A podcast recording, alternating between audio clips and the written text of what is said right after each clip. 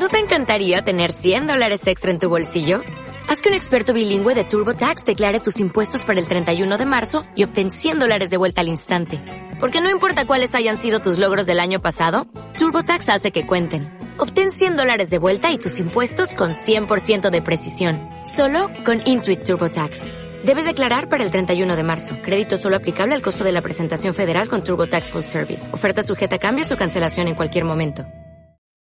Hola, ¿qué tal? Muy buenos días, buenas tardes o buenas noches. Bienvenidos al episodio número 27 de Inversiones con Julio. Yo soy Julio y hoy hablaremos de las 6 lecciones del arte de la guerra por Sun Tzu. Como ya sabrán, ya te puedes inscribir a inversionesconjulio.com donde tendrás cursos y resúmenes en formato de audiolibros sobre marketing digital, productividad, ventas y todo lo que necesitas para vender más, emprender y optimizar tu propio negocio. Hay un libro que siempre recomiendo a las personas que están en el ámbito de los negocios y en el marketing, que es el libro de Sun Tzu, El arte de la guerra. Para muchos este libro es considerado como una Biblia de los negocios. Y es que a la larga los negocios son como la guerra. Y, el que, y no siempre va a ganar el que mejor se prepare, sino también el que sepa dominar la técnica.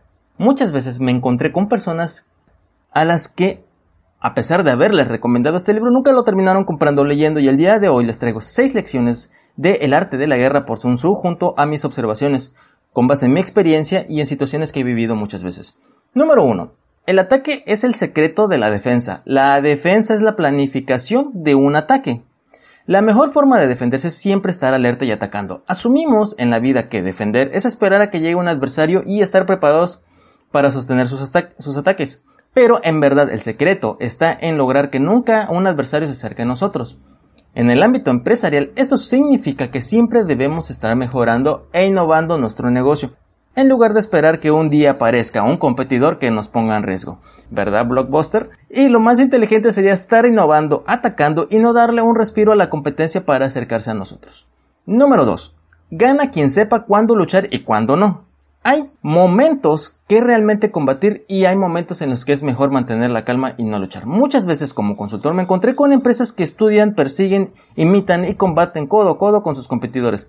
El competidor va a una feria, pues la competencia también va. La competencia adquiere una valla publicitaria, entonces la competencia vaya adquiera también otra valla al lado. En los negocios hay que saber luchar, pero también saber cuándo no hay que luchar para planificar y recuperar energías para atacar con el, el factor sorpresa. Número 3. Reflexiona deliberadamente antes de hacer un movimiento. El éxito de cualquier proyecto es la planificación cuidadosa y una precisa ejecución. Antes de tomar cualquier decisión piensa en los pros y en los contras de los que vas a hacer y que nunca actúes en caliente, ni tampoco dejes que la ansiedad o la desesperación te ganen. Como dije anteriormente, piensa dos veces antes de actuar. La línea entre un negocio exitoso y uno que no lo es es mucho más delgada de lo que te imaginas. Número 4. Que tus planes sean oscuros e impenetrables como la noche. Muévete como un rayo.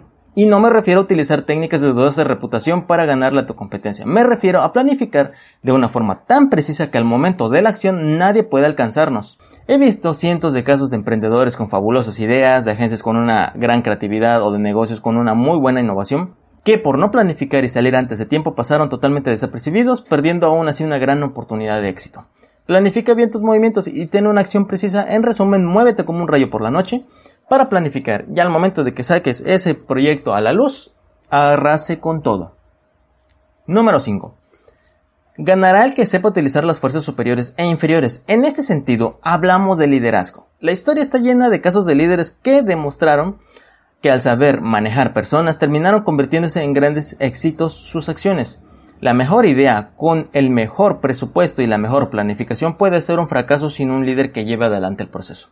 Aprende a ser un líder, aprende a dominar las fuerzas superiores e inferiores y tendrás éxito seguro de tu negocio. Tienes que trabajar y manejar la forma, conocer a tus personas que están a tu cargo, conocerlos bien, de qué forma puedes tú mejorar sus actividades, sus habilidades, para que ellos te den un mejor rendimiento y te, y te entreguen lo que son los resultados mejores de lo que tú esperabas. Número 6. Si envías refuerzo a todas partes, en todas partes serás débil. Seguro que muchos escucharon la famosa frase el que mucho abarca poco aprieta y que se refiere a que el que quiere hacer demasiadas cosas termina no haciendo nada. Esto es totalmente aplicable en los negocios. Solo por tomar un ejemplo clásico, hubo una época en que McDonald's intentó vender pizzas. Digo intentó porque todos saben que finalmente se quedó con las hamburguesas y muchos puede que ni sepan que esto había sucedido.